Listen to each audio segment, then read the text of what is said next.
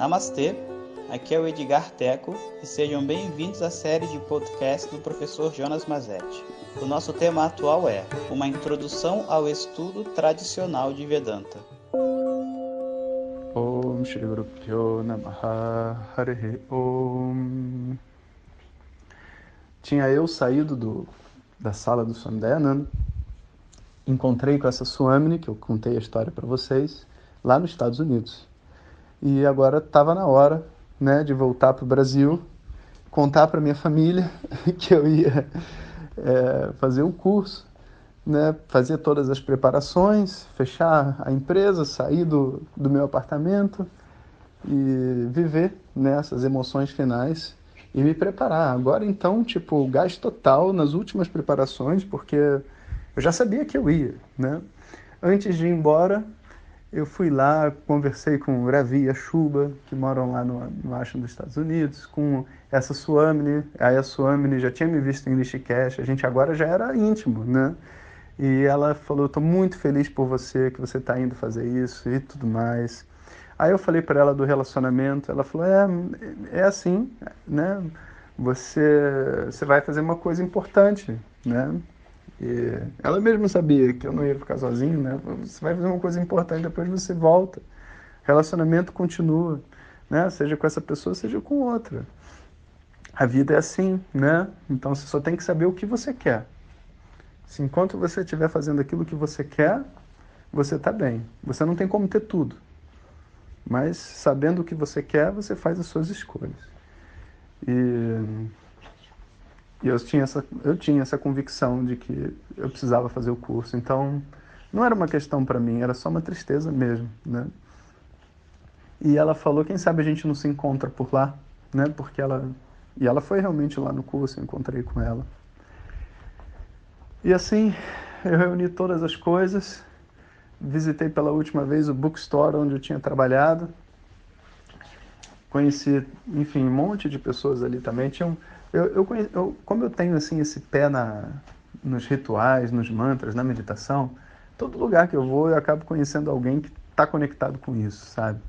Tinha um cara no, na, um cara que trabalhou no bookstore que ele fez toda a disciplina do Sri Vidya. Sri Vidya é uma disciplina extremamente secreta, Gupta, de, de ativação do Shri Chakra, né? Uma, é como se fosse um, um desenho geométrico gigante, onde cada vértice desse desenho tem uma deidade e cada deidade tem um mantra e associada a cada mantra tem uma experiência de meditação que te dá certas capacidades fora do normal. O cara tinha feito todo esse negócio. Né? Depois eu fiquei até sabendo que ele não ficou bem da cabeça. Eu até acho que deve ter sido por alguma interferência desse, desse ritual que não deve ter sido feito corretamente, sabe? Algumas pessoas pensam que a tradição védica é simplesmente você sentar e ler a Gita, sabe? Não. Esse é o coração da tradição védica, né? O, a mensagem que tem para ser entendida é o que está nos Upanishads. Ponto. Isso a gente não está discutindo. Agora, a vida que leva uma pessoa a nutrir esse entendimento, fazer com que esse entendimento floresça, ela é muito maior do que você sentar numa aula de Vedanta. E por isso a gente não pode ser negligente com nada, com o yoga, com Ayurveda, sabe, com astrologia. Todas essas coisas têm uma função, senão não estaria, não estava nos Vedas. E a verdade é que a gente tem que saber equilibrar, né, harmonizar com as nossas dificuldades as ferramentas que os Vedas dão. E por isso, assim, com toda segurança, eu digo para vocês: eu não conheço um professor de Vedanta que não seja um praticante assíduo de yoga ou equivalente. Eu não conheço. Você vai conhecer um monte de professor de yoga que não sabe nem o que é Vedanta, que fala assim: Vedanta é a forma, como é que se diz, seca da tradição. Yoga é liberdade, Vedanta é uma prisão. Quem, quem vai estudar uma prisão? Isso sabe, parece com o quê? Com essa galera religiosa falando assim: é, o católico é aquele que adora Deus livre, né? O, sei lá, o, o hindu é o que adora Deus com forma. Aí o hindu vai falar: não, Eu adoro Deus que é livre. O católico é que adora com forma. Deus está na cruz. Aí o outro vai dizer: não, o, o muçulmano, o judeu, tá todo mundo falando que o outro adora Deus com forma. E fica falando, você como é que pode você botar uma banana na frente de uma pedra? Como é que pode você rezar para uma cruz, mano? Como é que pode, mano? Isso é, é, é, é, é tão pequeno o pensamento, sabe? De você, assim, não conseguir nem perceber que você está fazendo a mesma coisa que uma outra pessoa. Você não consegue perceber. Eu não tenho mestre.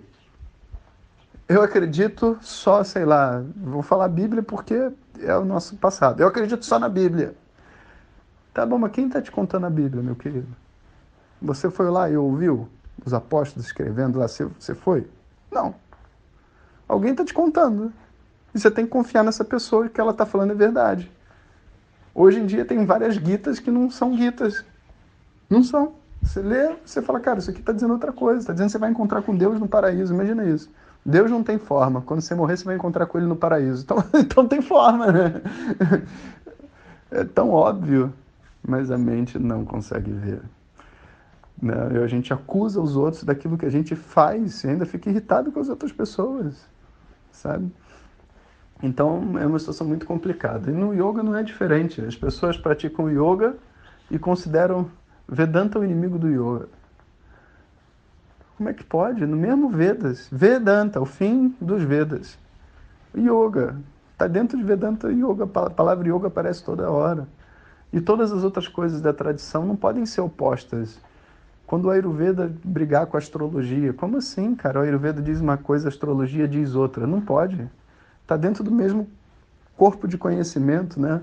Enfim, eu não conheço nenhum mestre que não seja mestre de Vedanta e mestre ou um grande praticante de yoga e que também pratique meditação e que também faça rituais e que também cante mantras. Eu não conheço, ok? Existem vários alunos antigos, várias pessoas que estudam há muito tempo Vedanta que não completaram seu estudo e que não praticam yoga, que não cantam mantras. Isso, isso existe, tá?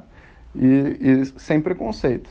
Agora, eu não conheço nenhum mestre, pega qualquer um que você escolher, Swami Sakshat, Swami Paramartananda, Swami Dayananda, Professora Glória, qualquer um que você escolher, faz todas essas disciplinas. Porque, de verdade, para o seu crescimento pessoal, não é uma opção, é uma ferramenta. E como que você não vai dominar as ferramentas que você usa no seu dia a dia? Claro que você vai dominar. E se você é um professor, você tem que saber muito mais do que você precisa, porque não necessariamente o aluno vai precisar daquilo que você precisou. Talvez ele precise de um outro mantra que você não precisou daquele mantra. Então você precisa ter os outros mantras. Então, entende agora? Se estudar para ser um aluno e entender, ser um sábio, já é difícil querer estudar para ser um professor é muita burrice. Nunca, nunca faça isso. Sabe? Estudar Vedanta, a gente nunca estuda Vedanta para ensinar. A gente estuda Vedanta para aprender. Se conseguir aprender para você, já é uma grande coisa com certeza você vai ter algo para compartilhar com alguém. Depois de ter aprendido para você, você pode se dar o luxo de aprender coisas para outras pessoas. Você pode. Você pode aprender uns mantras a mais, você pode, sabe, fazer umas posturas a mais de yoga, treinar, não sei o quê, que mesmo você não precisando para sua saúde, você pode fazer, não tem nada de errado. Mas primeiro você tem que cumprir a sua própria jornada. Né?